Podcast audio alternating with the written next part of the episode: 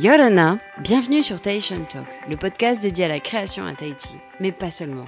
Initialement axé sur le processus créatif des artistes polynésiens, le podcast s'intéresse désormais à la création artistique, mais aussi aux démarches remarquables. L'objectif reste de partager des parcours inspirants, témoins de la diversité et de la richesse de nos îles. Vous écoutez Tahitian Talk, un podcast co-animé par Myriam Abono et Benjamin Bridway.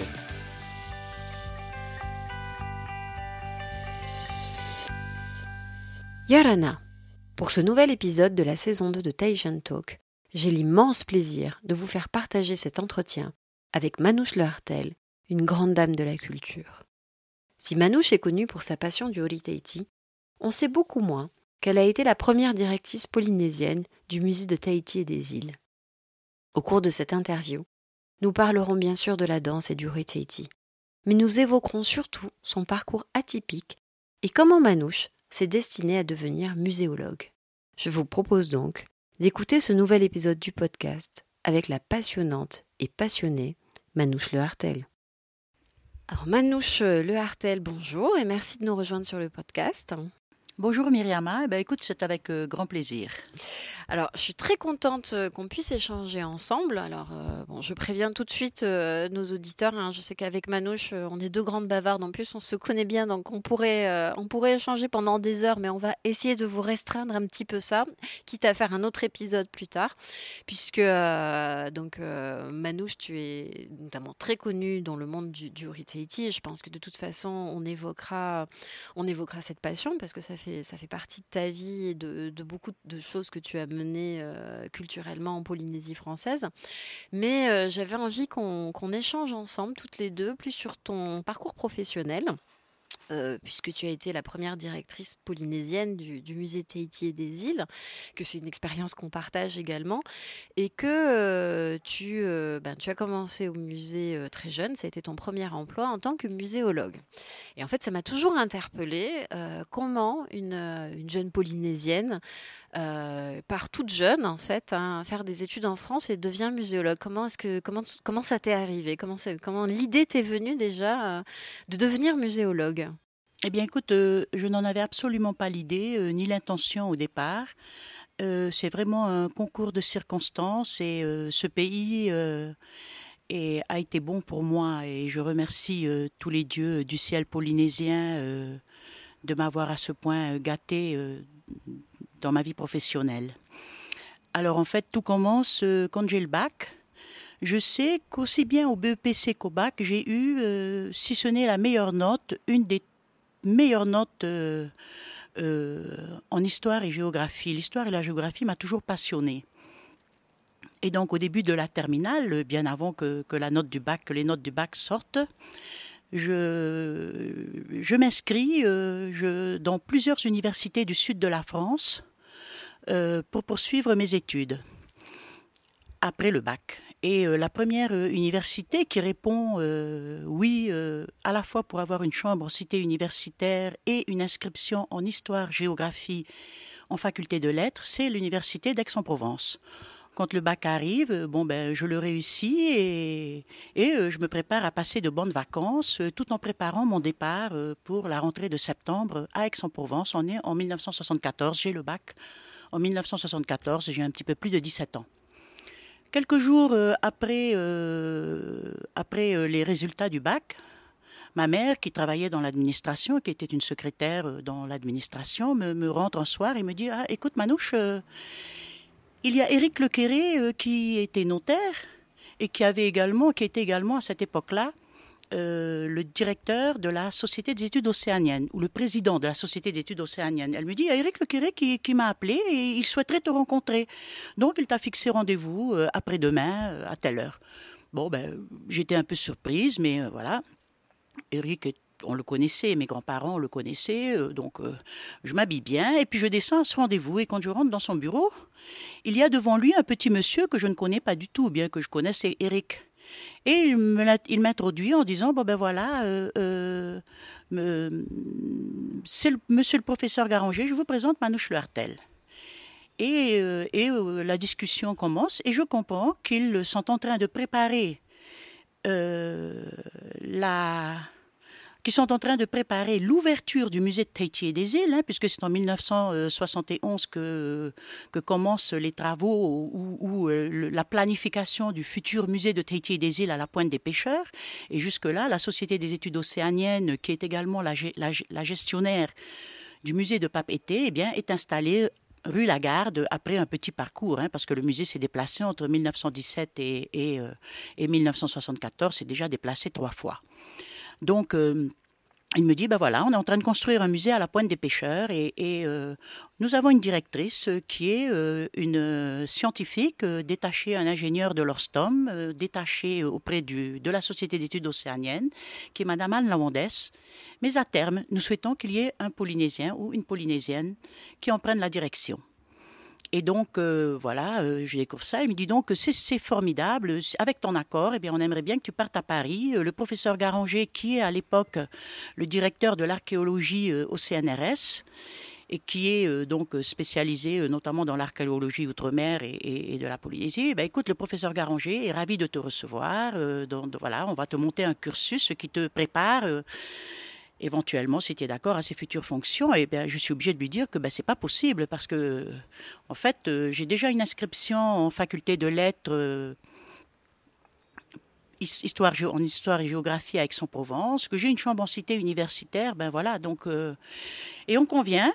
À l'issue de cette réunion, ben on convient que je vais aller jusqu'à la licence à Aix-en-Provence, et puis qu'ensuite je pourrais monter à Paris et suivre ce cursus avec euh, l'encadrement euh, de toutes ces personnes qui euh, ont consacré de longues années de la recherche en France et qui ont consacré de longues années à, à des études en Polynésie.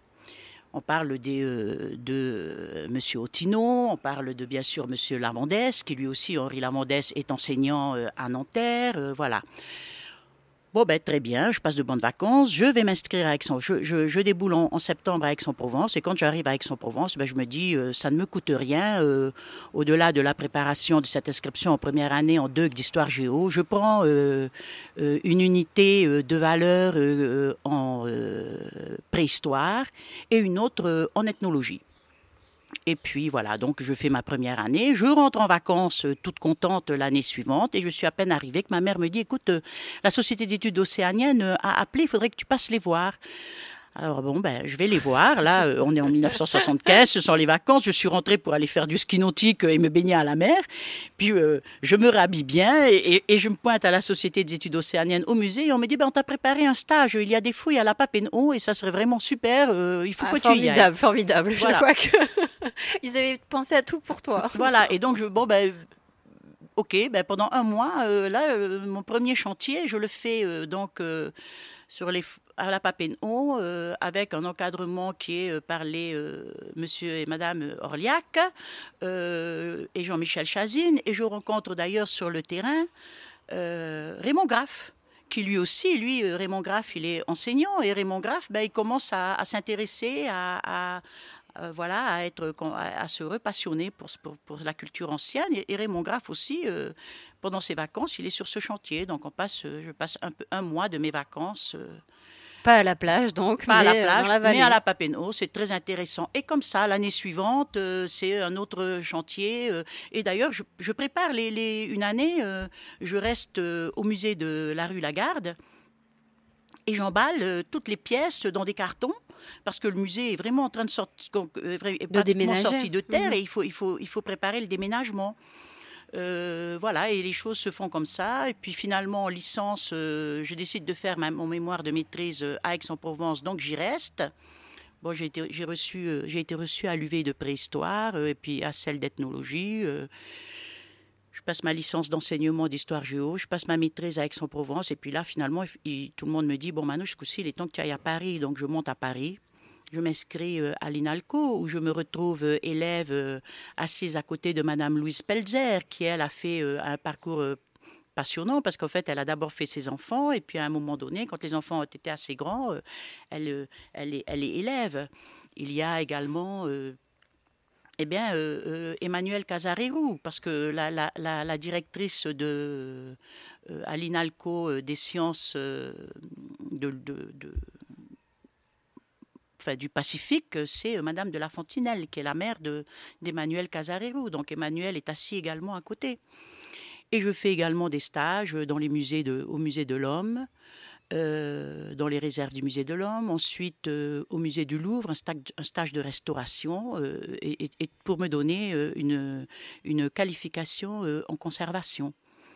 Et puis, voilà, en même temps, pendant ce parcours, ben, j'ai commencé à danser. Et en 1980, 80, Anne Lavandès a une année sabbatique c'est courant, euh, je pense, euh, les, tous, les, tous les scientifiques euh, qui font de la recherche, eh bien, au bout de quelques années, ils ont une année sabbatique. Et elle a décidé de prendre son année sabbatique et de visiter tous les musées du Pacifique. Et donc, je reçois un courrier avec un billet d'avion pour me dire, bon, ben voilà, Anne Lavandès s'en va, part en, prend une année sabbatique, ben, ça serait bien que tu rentres, on va te confier la, direction par intérim du musée. Et et idéalement, euh, à la fin de ce séjour, ça serait bien que tu confirmes que tu es bien intéressé par le poste. Et donc je rentre et je passe un an au musée. Et euh, à l'issue euh, de cet intérim, ben j'écris une lettre fortement motivée par François Ollier, qui à l'époque travaille au musée. Et, et donc j'écris cette lettre et je pose définitivement ma candidature. Et ce qui est très intéressant aussi, c'est par exemple l'anecdote. Euh, au cours de, quand je pense euh, le premier jour de mon arrivée pour cet intérim, donc Hiro Owen, hein, qui, qui, a quitté euh, le, CEP où il a travaillé de longues années comme dessinateur, a intégré en tant que dessinateur et qu'assistant conservateur le musée de Tahiti des îles. Et donc, c'est Hiro qui me fait une, une, visite guidée du, de ce musée qui vient tout juste de, de qui est assez récent. Et euh, une des toutes premières pièces euh, que je vois dans cette visite, c'est un, une pièce en bois euh, très longue, enfin, un, grand genre. Et moi, je lui dis, mais elle est magnifique, cette pirogue. Mais ils étaient vraiment doués, nos, ancêtres, pour faire naviguer ça. Et, je vois Hiro qui se tortille sur ses, sur, ses, qui, sur ses pieds, et puis qui finit par me dire, en fait, c'est pas, pas une pirogue, c'est un grand oumété. Alors, je te rassure, moi aussi, la première fois que je l'ai vu, je me suis demandé si c'était une pirogue. Mais c'est vrai que c'est impressionnant. Donc c'est vraiment, euh, enfin c'est une destinée, j'allais dire, qui, qui s'est imposée à toi. C'est un concours de circonstances. Euh, j'ai eu de la chance. Merci. Et donc, quand tu, euh, quand tu prends la direction du musée, c'est au début des années 80, en fait. Alors, en fait, donc en 80, je suis là, euh, euh, directrice par intérim. Je soutiens mon, j'ai soutenu mon mémoire de maîtrise. Je m'inscris en DEA, mais je monte à Paris. Et en fait, pour faire mon DEA en histoire, je suis toujours avec le professeur Jean-Louis Miège à Aix-en-Provence. Et donc, je descends une fois par mois pour euh, assister, euh, pour lui montrer ce que j'ai fait, le résultat de mon travail. Donc pendant que je suis à Paris, je suis des cours avec Henri Lavandès, je suis des cours avec Jean Guillard, euh, je suis des stages dans divers musées. Là, je suis employée du musée. Hein. À mhm. partir du moment où j'ai posé ma candidature, je suis recrutée sur. j'ai un poste en CDI et je suis recrutée en qualité de directrice adjointe. Donc voilà, je fais, je fais ces stages. Je fais un stage au Carmel de Saint-Denis. Saint-Denis, cette basilique où sont enterrés euh, les rois de France. Euh, tout ça pour une inscription sur la liste d'aptitude à la direction euh, des musées classés et contrôlés. Parce qu'à l'époque, le musée de Tahiti et des îles est un musée contrôlé par la direction des musées de France. Et en 1983, je reçois, donc après, pendant ces deux années où je fais vraiment du travail dans des musées, et où euh, je, poursuis mon DEA que j'ai réussi à, passer, mais je ne vais pas jusqu'à l'écriture de ma thèse parce qu'à partir de ce moment-là, je dois me spécialiser, voilà, être apte à diriger un musée. Et, euh, euh, donc en 1983, c'est le, ministre de l'époque qui est Jacques Teheyura me reçoit rue Oudinot et puis il me dit bon ben voilà, euh, Manouche, maintenant il est temps de rentrer euh, parce qu'Anne Lavandès va nous quitter, donc euh, il faut revenir. Et moi je lui dis ah oui mais non mais j'ai un groupe de danse et tout ça, je, je, ne vais pas rentrer. je suis bien à Paris, je vais rester à Paris et, ne vous inquiétez pas, tout ce que vous m'avez payé, mon salaire depuis, depuis deux ans, il est resté bloqué sur mon compte à Tahiti, donc je rends tout. Et, et là, Jacques, ben, il, va m'avoir en disant Ah, mais c'est pas possible, ben, le pays a besoin de toi. Voilà, alors je suis rentrée, j'ai empaqueté mes bagages, et en fait, l'avion qui m'a amené à Tahiti, eh bien, euh, au, moment où, je traversais dans les corridors euh, qui sont tout vitrés, de l'autre côté, Anne Lavondesse prenait le même vol pour repartir. Et c'était catastrophique, d'abord parce qu'elle n'était pas là. Bon, il y avait une bonne équipe hein, avec François Ollier et Hiro Owen, mais quand même. Pas de passation euh, physique. Voilà, il n'y a pas eu de passation voilà, de physique. Et puis, mais surtout, c'est que, en fait, en 1983, en avril 1983, le musée est endommagé. Hein. c'est euh, entre décembre et avril, la Polynésie a subi euh, neuf cyclones. Et le dernier, je ne sais plus si c'est Reva ou Véena, celui du 13 avril, eh bien, a euh, arraché les lanterneaux, c'est-à-dire les, sommets des, toitures des salles publiques. Et tous les objets, le musée est donc fermé et tous les objets sont, dans la salle de conférence euh, qui a été réaménagée sur des grandes plaques de contreplaqué. Euh, tous les objets sont tous exposés, en fait disposés dans, cet espace et le musée est fermé. Donc en fait, à ce moment-là, ben, je suis la plus jeune directrice d'un musée de France et de Navarre.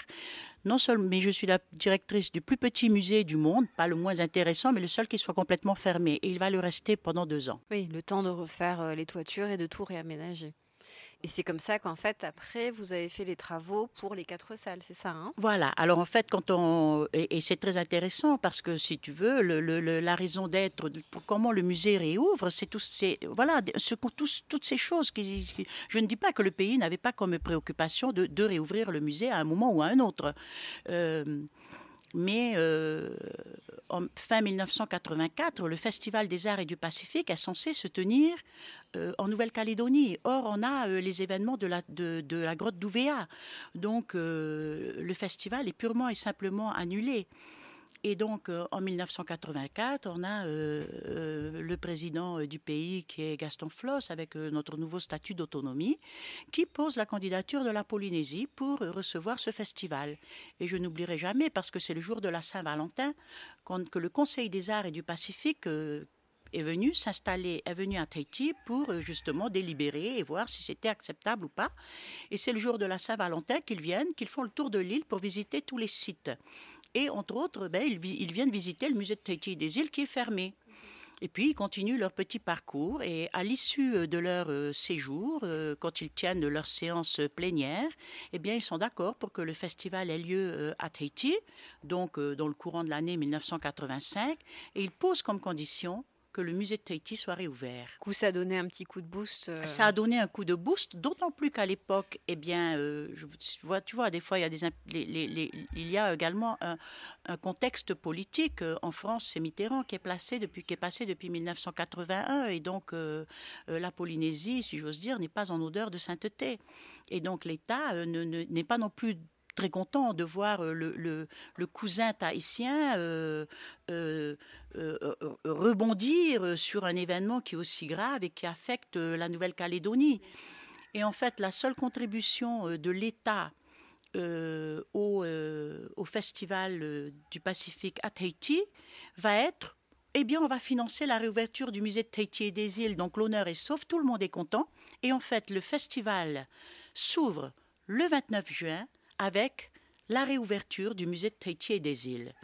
Et les travaux ont été extrêmement rapides et je n'oublierai jamais que c'est le 17 mai 1985 que les, derniers travaux sont faits, donc les lanterneaux sont supprimés, euh, ce sont des toitures euh, à quatre pans euh, normales, la clim a été remise en état de fonctionnement, on a, on a pu profiter pour modifier certaines vitrines, parce qu'à l'époque c'est au, tout début du musée, ce sont des planches de contreplaqué qui sont peintes en jaune. Donc on commence à, en mettre des... Euh, Hiro et moi, nous plaidons pour des, euh, des planches euh, en, bois en kaori ou en kohu, je ne sais plus lequel, ce bois sombre, de on fait de jolis socles en bois. Et le 17 mai, quand les travaux sont terminés, ben, à partir de ce moment-là, Hiro et moi, on ne dort presque plus parce qu'on va faire, on va poncer des, des, planches de, de de plexiglas, on va les, les poncer pour leur donner une, pour qu'elles soient opaques parce que c'est beaucoup plus facile à entretenir euh, qu'un morceau de plexiglas, euh, parce que dès qu'on touche un, morceau de plexiglas, eh ben, c'est extrêmement difficile, voire impossible d'enlever les empreintes des mains. Donc on se met à poncer ça, tout ça sur les paillasses dans, le dans, la, dans, dans, la salle de conservation. Euh, on monte des, milliers, des, des, centaines d'objets, on invente des systèmes d'accroche avec du nylon, avec des mini-câbles. enfin, on s'est vraiment éclaté et, on a pu relever ce voilà et puis euh, voilà merci à des personnes comme Hiro Owen ou François Ollier hein, qui sont vraiment euh, qui ont voilà qui avaient non seulement cette sensibilité cette connaissance de cette culture ancienne mais également euh, des qualités manuelles qui, qui, ont, qui, nous ont permis de, de toujours relever des petits défis comme ça voilà. Et euh, alors, du coup, le Festival des Arts se passe dans les jardins du musée Non, juste ah. l'ouverture. Et il y a, il y a des prestations, ben, en même temps, si tu veux, pour euh, entre-temps, on avait ouvert en 1983 euh, le bâtiment de conservation du musée.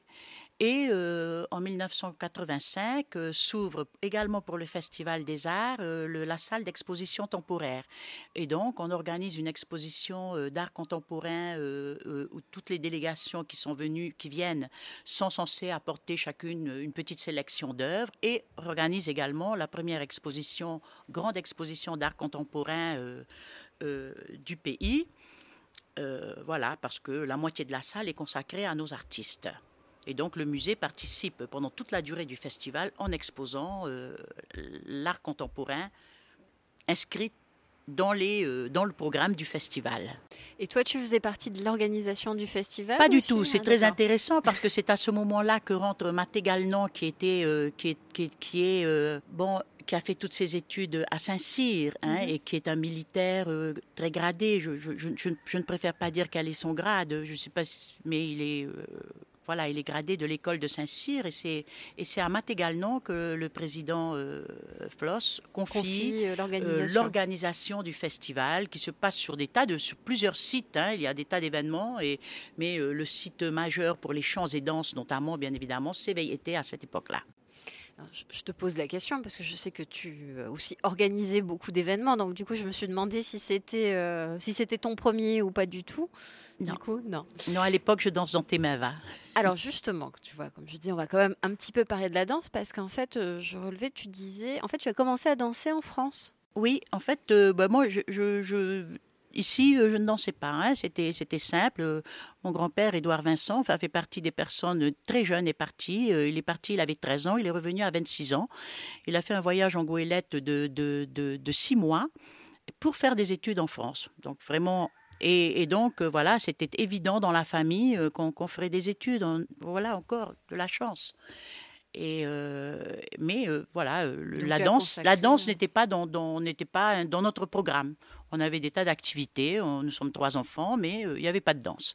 Bien, mais en habitant à Manouhoué, c'est-à-dire au centre-ville de Papété, eh bien très jeune, quand à l'occasion du Tiurei, les groupes descendaient en ville et investissaient des écoles pendant toute la durée du mois de juillet, euh, avec euh, tout ce qu'il fallait, euh, les cochons, les régimes de bananes, les régimes de féi, les papis et les mamies pour s'occuper des enfants et, faire la cuisine, et bien sûr les, les, les, artistes des Jiménez, des, des chants et des, danses, les sportifs de, de la rame et des, autres activités du Tuaro Maori. Eh ben, la mairie de Papeete étant à, à, à 100 mètres de ma maison, il y, avait, il y avait là une petite école maternelle et cette petite école maternelle avait aussi, euh, recevait aussi euh, des, des, des, euh, des, groupes, des districts. Il y en avait également à Maman, c'était pas loin non plus à l'école Maman. Donc, euh, quand c'était le Heiva, eh ben, tous ces gens, ils, répétaient. Puis à la mairie, euh, régulièrement, euh, les groupes venaient à tour de hall présenter leurs offrandes et donner une petite représentation pour le maire. Donc, ma maman, elle nous disait, ah ben tiens, ce soir, on va aller, il, paraît qu'il y a un bon groupe, il y a le groupe de Mopiti qui est là, il, il, paraît qu'il est super. Donc, on prenait un POE, des coussins, on allait s'installer, on regardait. Oui, donc tu as toujours été quand même immergée, Donc voilà, j'ai été, été immergée comme ça là-dedans, mais, mais sans plus. Et en fait, quand j'arrive à Aix-en-Provence, la première fois, c'est ce qui m'a toujours. Euh, ça me laisse un souvenir euh, inoubliable. le premier jour où je vais au restaurant, de la, à la cafétéria, pour aller manger au Resto U. Donc on est en 1974, en septembre. Quelques Polynésiens ne sont pas rentrés en vacances et donc euh, je les retrouve là. Et jamais j'oublierai que James Estol, qui a été jusqu'à assez récemment, jusqu'à Mattei Brothers, le directeur de la euh, Socredo, eh bien James Estol, qui est donc jeune étudiant là-bas, dès qu'il me voit, il ne me demande pas euh, qu'est-ce que tu viens faire, quelles études? Non, il dit super, une nouvelle danseuse. Ah d'accord, tout de suite. voilà, en fait, comme à ce, moment-là, ben, il y a des associations, des étudiants haïtiens euh, dans plusieurs euh, grandes villes de France. Il y en a une à Aix-en-Provence, et celle d'Aix-en-Provence, eh bien, euh, a un groupe de danse comme les autres. Et notre, professeur de danse est Marciali Pankowski.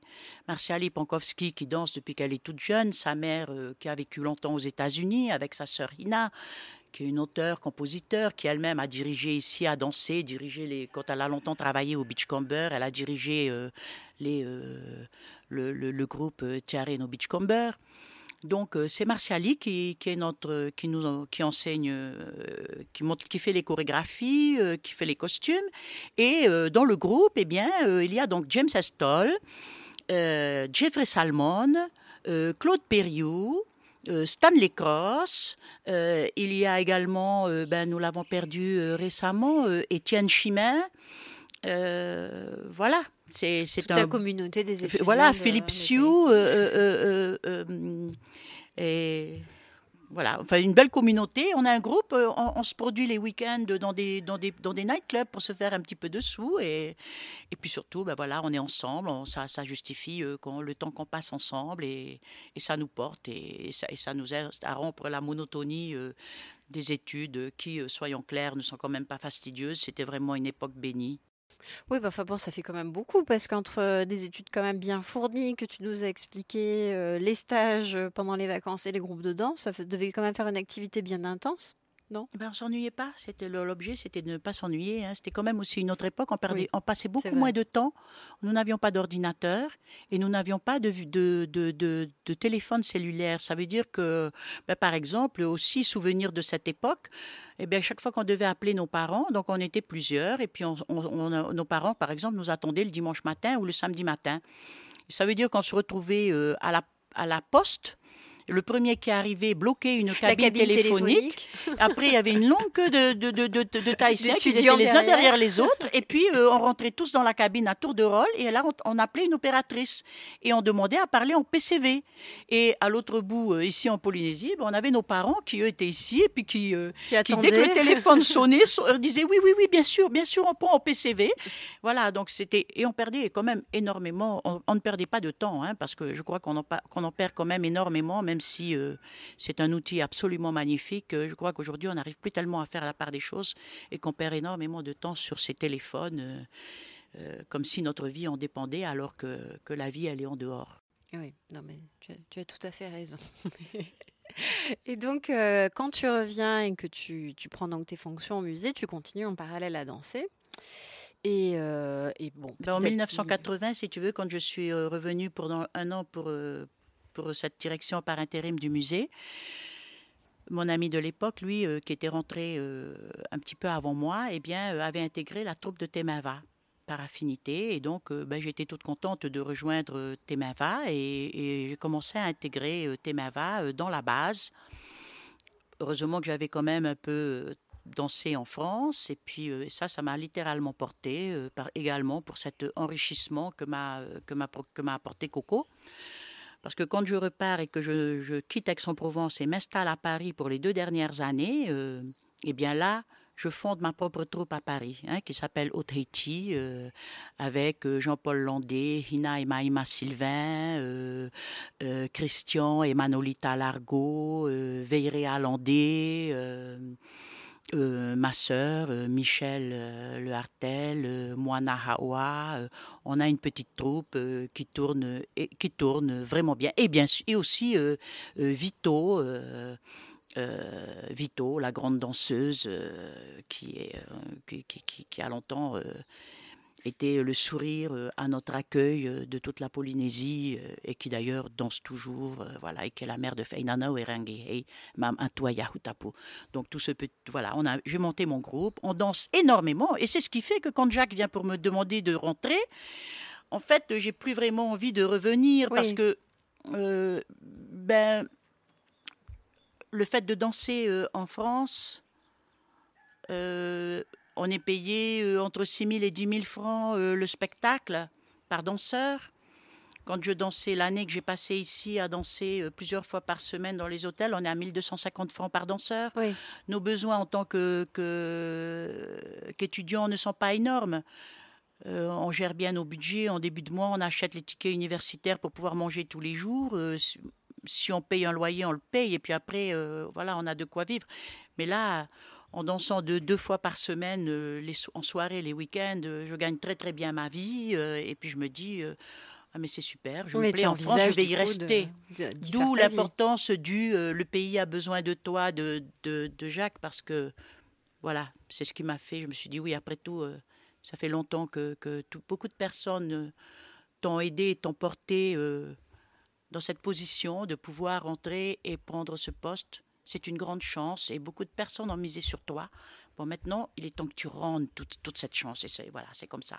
Mais oui, je danse, bien sûr que j'ai, ce groupe, je danse et, quand, et à partir du moment où je reviens, je réintègre Temava. Et en 1985, euh, Coco, qui, euh, depuis notre retour, a scindé la troupe en deux, Coco Creto Areva donne un nom à la, au demi-Temava que je gérais avec euh, Pierre Lucas, Pierre Toanouy Lucas. Et euh, le 25 novembre 1985, c'est Coco qui donne un nom et qui, qui appelle ce groupe Toareva. D'accord. Voilà. Je savais pas ça. Euh, D'accord. Et alors justement, ça faisait parce que c'était quand même, bon voilà, tu as, cité beaucoup de noms et on sent que ben, le musée se mettait en place, qu'on avait besoin de former les jeunes Polynésiens, qu'il y a énormément de gens que tu as cités qui ensuite ont pris des postes de direction. Donc une, enfin voilà, une époque un peu, on peut dire de renaissance, de naissance aussi d'une, euh, avec des jeunes Polynésiens qui rentrent et qui euh, qui viennent ah. à la tête des établissements, qui viennent à la tête des, ah ben banques, des sociétés. Ben oui, mais bien sûr, bon, la maison de la culture, euh, là, qui, qui est au départ je crois, la Maison des Jeunes, hein, et qui, qui, qui, a été créée, je pense, au tout début des années 70 euh, par Alban et Lacotte et de Monsieur Carlson, enfin toutes ces personnes, ces personnes cultivées et qui avaient envie de promouvoir la culture polynésienne. Eh bien, entre-temps, la, Maison de la Culture a été confiée à Henri Hiro, qui est rentré. Euh, en 1980 euh, s'ouvrent les établissements euh, publics que sont le conservatoire. À l'initiative de Mako Tevane s'ouvre le conservatoire, s'ouvre le, centre des métiers d'art qui est dirigé par Henri Bouvier, cet artiste totalement surdoué et cet homme tellement cultivé voilà et, passionnant et intéressant et euh, s'ouvre également donc euh, hop hop hop hop, hop euh, la, la, maison des jeunes devient maison de la culture le musée est également ouvert bon il ferme temporairement voilà mais non, c'est un, il y a une, c'est une belle époque de, de, renaissance culturelle qui, à mon avis, de toute manière, a été, a été aussi induite par euh, la, la, montée d'une revendication identitaire. Hein, j'en suis convaincue. Euh, euh, dans la, après au Opa, tous ces jeunes qui rentrent et qui, et qui vont créer, finir par créer le Tavini, eh bien voilà, il faut, il, suffit, il faut pas dire simplement nous sommes polynésiens et alors qu'on a 150 ans d'histoire avec la France, il faut dire on est polynésien. Pourquoi? Qu'est-ce qui nous caractérise? On a une culture à nous, on a une langue à nous, on a une manière de faire, une manière de penser, on a une odieux. Voilà, et c'est tout ce, Je pense que ça va ensemble. Hein. C'est avec cette revendication identitaire qui s'affirme que, que, que, grandissent les, racines et, cet arbre de cette renaissance culturelle avec toutes ces personnes magnifiques. Le Poupou avec euh, des personnes comme Théa Hirschon, toute cette jeunesse magnifique euh, que, je, que je rencontre en allant déjeuner euh, de temps en temps chez, chez Théa, et où je rencontre également Bobby Holcomb.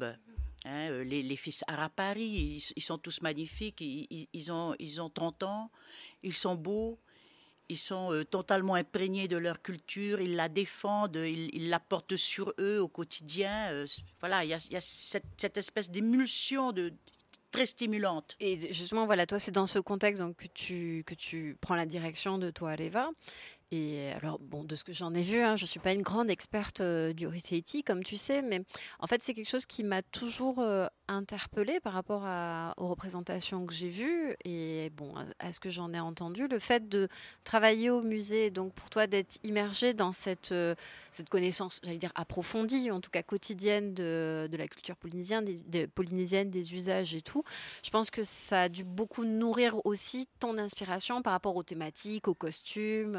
Ah, mais bien évidemment, euh, Myriama, c'est évident. Euh, je veux dire, à 17 ans, je, je, voilà, je, je suis qu'une enfant de ce pays euh, qui est allée à l'école et, qui part faire des études. Et puis, en rentrant et au musée, je veux dire euh, même quand je travaille au musée du Louvre et que je travaille et que par exemple je, restaure un sarcophage euh, de l'Égypte ancienne, euh, je, ne suis pas au contact des pénous. Et d'ailleurs, comme je l'ai dit, je confonds un énorme oumété de 5 mètres de long avec une coque de pirogue.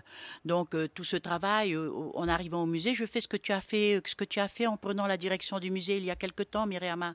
Tu, t'es, tu, t'es, tu as ouvert les livres dans la bibliothèque. Il y a des livres qui sont devenus tes, tes, tes livres de chevet. Euh, à cette époque, Alec Atta et, la Société des études océaniennes rachetaient la collection Hooper. Euh, moi, je suis là quand cette collection euh, arrive. je participe, on ouvre les, les malles, on sort ces objets somptueux. Mais toute cette connaissance veut dire ce, mes, mes, parents, mes grands-parents et, même ceux de, et même ceux les, parents, les grands-parents, les arrière-grands-parents ne, ne, sont pas en mesure de nous dire ce qu'ils sont tellement notre société a évolué entre l'époque du contact et, et, et, nos jours. Donc c'est en allant lire, c'est en, lisant, c'est en ce et voilà. Et effectivement, ça a nourri, euh, ça nourri eh ben, les spectacles que j'ai pu faire, ça a nourri ma réflexion. Euh, et euh, ben, j'ai eu voilà encore beaucoup de chance. Euh, Toareva dit rarement des bêtises. J'ai noté. non, mais ce que je veux dire, c'est que aussi, du coup, ça, en fait, ça t'a permis aussi de combiner deux passions et de les nourrir l'une l'autre. En fait, eh, eh bon, j'ai découvert la passion du, du Enfin, je, me suis, j'ai aimé danser quand j'étais en France, et parce que ça me divertissait, parce que c'était un moyen de nous retrouver entre Polynésiens, et puis euh, qu'on gagnait un petit peu d'argent de poche, ce qui n'était, ce qui était agréable. En rentrant, être au contact de Coco, là, voilà. Dans, cette renaissance culturelle, il y a Coco Hota Hota. J'ai la chance d'être dans son groupe. Euh, je l'entends, euh, je l'entends nous expliquer ses thèmes, pourquoi il fait ci, qu'est-ce qui ne va pas, pourquoi est-ce que euh, on doit danser, pourquoi juste avant que j'arrive, il dans Temava danse avec des, des, des pounous des boîtes de conserve. Pourquoi euh, deux ans après mon arrivée, euh, on, rentre avec été euh, avec Tarua au volant sur une pardon sur une moto, que Pierrot a un transistor sur les épaules et qu'on danse avec un boom blaster et qu'on danse une qu'on entre avec une chorégraphie de danse contemporaine qui a été entièrement mise en place, mise en scène par Olivier Briac. Euh, voilà, c'est quelqu'un qui, qui, qui, est un ami d'Alec Atta, euh, de, de Iris toutes ces personnes qui sont euh, de, de, Pierre Chamquois, toutes ces personnes qui sont passionnées par cette culture ancienne et voilà, de la chance et, tout ça, ça, ça, ça se, les choses se renvoient. Mais aussi, donc j'ai cette chance de travailler avec ces personnes-là. Quand on va rencontrer Coco, Coco, il est, il est, il est un agent de la Maison de la Culture. Quand on va rencontrer Coco, euh, euh, ben, euh, on, croise Henri Giraud. Combien de fois Coco nous dit bon allez on va aller Tamaha chez Henri Giraud et on va là du côté du derrière le stade Willy Bombridge là où sont toujours installés ou installés la famille Carlson. Henri est, est avec Do, ils ont leur petit faré là. C'est donc, même si ce nous, c'est pas nous forcément qu'on invite, c'est Coco, qui nous embarque, mais on est là et on s'imprègne de tout ça et c'est voilà une belle chance d'avoir pu côtoyer ces personnes euh, absolument euh, remarquables. Mais moi-même, quand je suis directrice du musée de Tahiti et des îles, eh ben, je continue la danse et ensuite, bon, bien sûr, après, on a Toareva. Et je la continue parce qu'aussi c'est un bel équilibre. Pourquoi? Parce que toute la journée, je suis là-bas à la pointe des pêcheurs. Il faut savoir que pendant les. En tout, j'ai passé neuf ans en France. Que pendant les neuf années où je suis en France, je vois beaucoup plus souvent les étudiants de Strasbourg ou les étudiants de Bordeaux que je ne vais les revoir durant toute ma vie à Tahiti. Parce qu'en fait, quand on est en France, nos associations, ben, on se retrouve euh, tous les ans, on a un tournoi, de, on a un tournoi sportif, on se, tout le monde se regroupe. Et puis, euh, très vite, euh, on peut aussi se retrouver à l'occasion de conseils d'administration. De voilà, il y a des réunions ponctuelles qui, qui fait qu'on se rencontre. Mais moi, quand je rentre et que je suis au musée, ben, je passe mes journées au musée. Là-bas, on vit en famille, à la pointe des pêcheurs. On vit les uns sur les, les uns avec les autres. Et avec les tikis et les tii. Et en fait, le soir, à, à, à 17h, 17h30, quand je ferme mon bureau, c'est, pour enfiler ma tenue de répétition et là, c'est la vraie vie. Là, c'est la vraie vie. J'arrive sur, un, parking euh, euh, avec des cailloux partout, euh, des prix et tout, parce qu'on répète avec tes mains vagues, on répète à, sur le parking de l'ancien hôtel Taoné à Pire-Haye. Et euh, voilà. Et, là, c'est la vraie vie, c'est la musique, c'est le contact, c'est la jeunesse. Euh, voilà, une belle jeunesse. Euh, ce sont de, très belles années. Temavad se produit plusieurs fois par semaine. voilà, alors ça fait un petit peu jaser, je pense, que la petite directrice du musée de Tahiti des îles danse. ça, bien sûr, ça réjouit Coco. Mais moi, autre chance. Alors ça, ça doit faire partie de mon éducation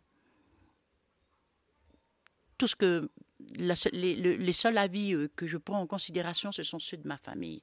Et dans tous les choix que j'ai pu faire, euh, professionnels ou autres, j'ai toujours informé mon père, ma mère, mon frère et ma sœur et mes grands-parents.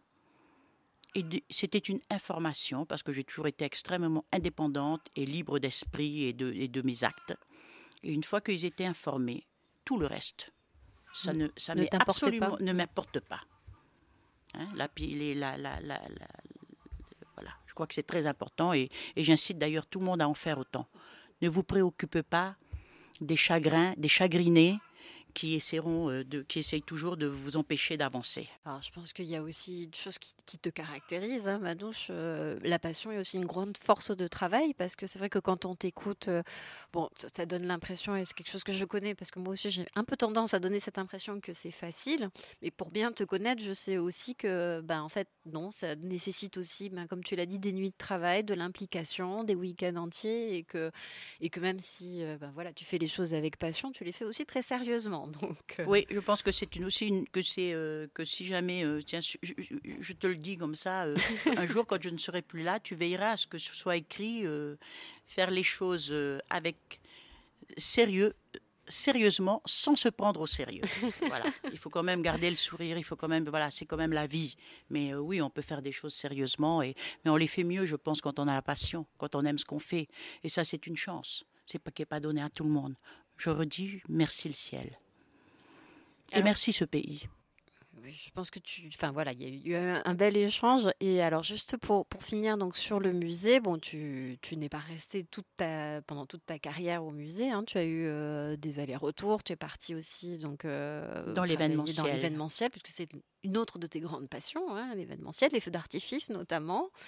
Et, euh, et, en fait, tu es revenu ensuite, euh, ben pour, euh, pour, avant de partir à la retraite officiellement, administrativement en tout cas, au musée. Donc en gros, c'est une vingtaine d'années consacrées à l'établissement. au musée de Tahiti des oui, Au musée, non, en fait, je, je pars, je, je, je, pars du musée. en, 1900, en avril 79 et je reviens en mars pardon, 99, en avril 99, je pars et je rejoins euh, l'association Tahiti Nuit 2000 parce que j'étais un petit peu en difficulté. Ben, tu sais, pendant tout ce parcours au musée, j'ai non seulement dirigé le musée, mais à l'époque, il y avait le Centre polynésien des sciences humaines, hein, le Pute à Navajaro. Et j'ai donc été euh, à la fois directrice du musée et directrice de l'ensemble du centre. Euh, ce qui était, euh, voilà, ce qui était, ce qui pas difficile, parce que c'était une fonction qui était plutôt administrative. Mais ce qui a, pu être difficile parfois, c'était d'avoir affaire à Jean-Marc Pombrun, directeur du département des traditions orales, et à Meva Navarro, directrice de l'archéologie, qui étaient tous les deux passionnants, mais qui avaient toujours quelque chose bien sûr, je les comprends, et qui de temps en temps se mettaient d'accord pour venir s'installer devant moi et me dire ah oui mais ça ça va pas, ça ça va pas. Et tous les six mois, quand, quand ils finissaient par me par m'épuiser, je leur disais, vous savez quoi? Et la seule chose qui me rassure, je vous écoute, je vais essayer de faire ce que je peux pour vous pour pour, pour vous pour vous aider, mais c'est pas de la mauvaise volonté. Mais la seule chose qui me rassure, c'est que ce musée, il existait avant nous, et le musée, il existera après vous, après nous. Et une chose est sûre, c'est que euh, euh, un de ces jours, peut-être, je ne sais pas si l'archéologie va continuer, le département archéologie nous survivra, va continuer à vivre. Je ne sais pas si le département des traditions orales, mais je suis sûre d'une chose, c'est que le musée continuera. Hélas, en 2000, le centre Terre explose, et c'est le cas. Le musée de Tahiti des îles existe toujours, et euh, bon, la direction de la culture et du patrimoine a récupéré les, départements, voilà, les missions de l'ethnologie et de l'archéologie, voilà. Euh, mais euh, j'ai beaucoup aimé travailler avec l'un comme l'autre, euh, qui étaient de belles personnalités. Mais de temps en temps, ils m'embêtaient un peu, ce qui était de, bonne guerre. Oui, donc je fais, je pars en 1999, je rejoins l'association Tahiti Nuit 2000 euh, en fait, c'est Enoch Loglin euh, qui est le président euh, de, cette association qui m'a repéré parce que j'ai été la directrice artistique du carnaval de Tahiti qui est organisé par la mairie de Papeete. Et donc, il me demande si je veux bien le. donc, je, démissionne d'abord de la direction du centre, puis je démissionne du musée et je pars dans l'événementiel. Donc, Tahiti Nuit 2000, c'est une superbe aventure faudra peut-être raconter à un autre moment quand tu auras du temps. Ça sera et, certainement l'objet d'un autre voilà, podcast. Et Tahiti Nuit 2000, le 3, euh, le, le, en 2003, euh, devient euh, Heivanui. Et donc, on prend la direction de Heivanui en, en juin 2003. Et puis, voilà. Et puis après arrive le Taoui. Et, et en, en 2006, ben, je, retourne, je, je, démissionne de, de Heivanui en septembre 1900, 2005. Pardon. Oui. je démissionne de Heivanui en septembre 2005 et je reprends au musée de Tahiti et des îles en tant que muséologue. Hein, en fait, euh, voilà, euh, c'est à ce moment-là que Jean-Marc, qui entre-temps a pris la direction du musée, Jean-Marc me dit bon, écoute, Manouche, quand tu reviens, mais euh, comment est-ce qu'on peut te, mais comment, quel poste je peux te donner? Et je lui dis bah écoute, je pense que muséologue c'est bien. Muséologue, c'est touche à tout. muséologue, c'est pas que voilà, je suis pas spécialisée dans un truc et ça veut tout dire et, et, rien dire en même temps. Et donc j'ai été donc en euh, le 1er mars 2006, euh, je réintègre euh, le musée. Et, dès que j'arrive, il me dit, on a la collection de, de, costumes là, qui est là. Ça serait bien que tu la mettes en valeur. Si tu nous organisais une exposition. Et donc, je commence très fort avec euh, pleine nuit blanche, euh, de nombreuses journées de recherche euh, au service des archives et du patrimoine pour aller consulter toute la presse de, de, toutes ces années pour connaître les résultats du Heiva et tout, parce que voilà, on, ils, sont, ils sont nulle part, ou ils sont aussi. La Maison de la Culture, les, les a, tout ça est archivé et, au fond d'un entrepôt. Donc, c'est plus simple d'aller au service des archives et, pour consulter des, des, des la presse qui, qui, est bien rangée, bien classée, euh, bien étiquetée. Et, et donc, en, en juillet 2006, euh, euh, on ouvre la première exposition des costumes de danse dont il y a eu depuis, dont il y a eu depuis trois éditions. Voilà. J'ai eu le plaisir de participer avec toi à la troisième et je suis certaine qu'il y en aura beaucoup d'autres parce que c'est vrai que c'est, bah, c'est quelque part pour toi c'est aussi un bon moyen de regrouper, euh, comme on le disait, ces deux passions que sont le, musée et la ah, danse. Formidable, quelle chance. Et de donner une autre, une autre vision aussi du, de l'évolution en fait de la danse. C'est vrai que c'est, enfin voilà, c'est une très belle exposition qui plaît beaucoup. Et donc juste pour, euh, pour, finir, euh, pour finir sur la partie, euh, la partie musée, donc à partir de ce moment-là, puisqu'au début tu es beaucoup dans des, dans des, dans, un poste de direction qui, bon, je le sais, n'est pas forcément toujours un poste très créatif.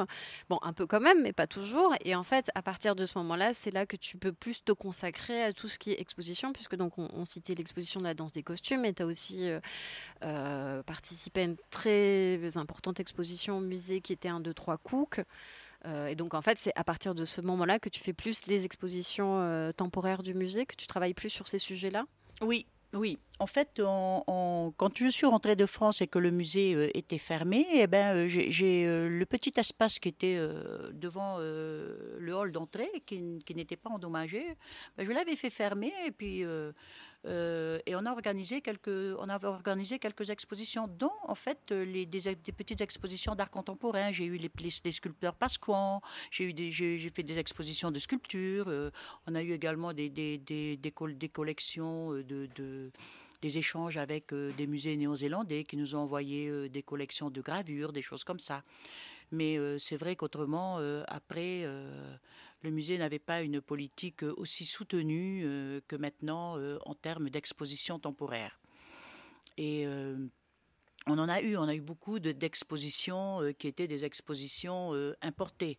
On a eu plusieurs expositions de peinture euh, contemporaine japonaise, on a eu plusieurs expositions. Julie Roussin-Bouchard a dû organiser cinq ou six expositions d'artistes du Salon d'automne et d'artistes contemporains métropolitains ou européens ici. voilà mais euh, on a organisé des expositions avec notre fonds photo. Euh, mais comme euh, au musée, ben, Véronique Moulipman était gérer la collection des beaux-arts. Donc c'était elle qui, faisait ces expositions sur les avec nos tableaux, avec nos collections de photos. mais non, euh, la collection des costumes de danse, euh, la mettre en valeur, c'était vraiment un grand plaisir et, c'est vrai que j'étais particulièrement motivée euh, pour le faire. et Cook également, parce que ça m'a permis de, lire, de relire Cook dans les textes en français et en anglais. Et waouh, ça m'a ouvert, ça m'a ouvert l'esprit parce qu'on a beau dire, tu vois, ça, ça fait partie des choses que j'ai entendues quand je suis rentrée avec cette avec ce mouvement de, de renaissance culturelle on entend, il y avait de, il y a de bonnes choses, mais il y a aussi des choses qui, qui, ont été, qui, se disaient, euh, oui, non, mais ça, c'est écrit par des étrangers, ils comprenaient rien. Ah, mais si on renie ce qui a été, si on ne veut, si on fait table rase de ce qui a été écrit par les étrangers, alors là, on ne sait plus rien de ce que mhm. nous étions. reste pas grand chose. Donc, je vais dire, il faut le prendre, il faut avec un esprit critique. Hein, mais quand on dit, oui, ben, par exemple, euh, ils trouvaient nos danses obscènes. Euh, Aujourd'hui, euh, après 250 euh, ans, ou non, après 200, plus de 200 ans de christianisation, si nous redansions aujourd'hui à Toata certaines des danses qui étaient faites à l'époque, on les trouverait euh, on, serait, on serait tous, ça serait, voilà, ça serait totalement inadmissible. Et donc, on peut comprendre que des, euh, que des Européens qui vivaient euh, autre chose. Voilà, mais tout ça, il faut le prendre avec, euh, avec un esprit critique. Mais quand Cook, ce que Cook dit, il a un esprit scientifique. Et, je ne vois pas pourquoi ne pas croire. Quand il, quand il parle de son sentiment, c'est une chose. Quand il dit voilà ce que je vois, c'est autre chose.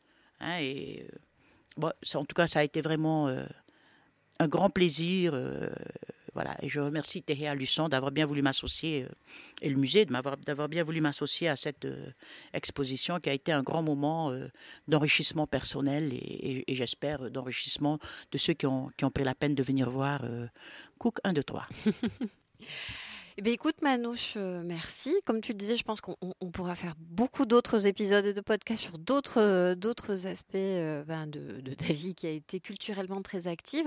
Alors, je disais tout à l'heure que donc tu as pris ta retraite administrative du musée, et j'insiste sur le terme administratif parce que je tiens à dire que Manouche revient quand même très fréquemment au, musée et que d'ailleurs je, je la sollicite sur de nombreux sujets et qu'on aura certainement l'occasion ben, de travailler ensemble sur d'autres expositions à venir. Donc, ton histoire avec le musée n'est pas terminée. Je pense qu'elle va durer euh, jusqu'à ton dernier souffle, je pense. Enfin, j'espère en tout cas. Et, euh, en tout cas, je te remercie d'avoir pris le temps euh, d'échanger avec moi sur ton parcours.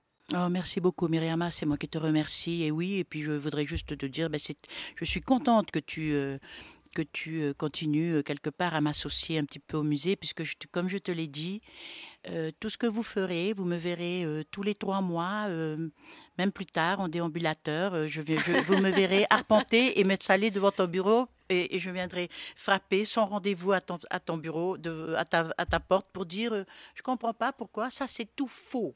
C'est faux, c'est faux. C'est pas comme ça. C'est ce que me disait Coco. Merci Myriama. Et voilà. Et puis ben, je te souhaite le meilleur. Et en tout cas, euh, je dois dire que je suis euh, une heureuse retraitée parce que je pense que merci également à notre ministre. il a fait le meilleur des castings possibles et, et avec la belle équipe que tu as aujourd'hui au musée, ben, je suis franchement, je suis très heureuse pour ce musée. Il est dans de bonnes mains. Merci à toi. À bientôt. Merci d'avoir écouté ce podcast. Tous les liens cités dans notre entretien sont disponibles sur notre site internet. Vous pourrez également ainsi en apprendre plus sur notre invité du jour. N'hésitez pas à vous abonner au podcast, à laisser un commentaire et une note sur les plateformes d'écoute. Cela nous aidera à le faire connaître et ça nous encourage énormément. Merci de votre soutien. Marururua.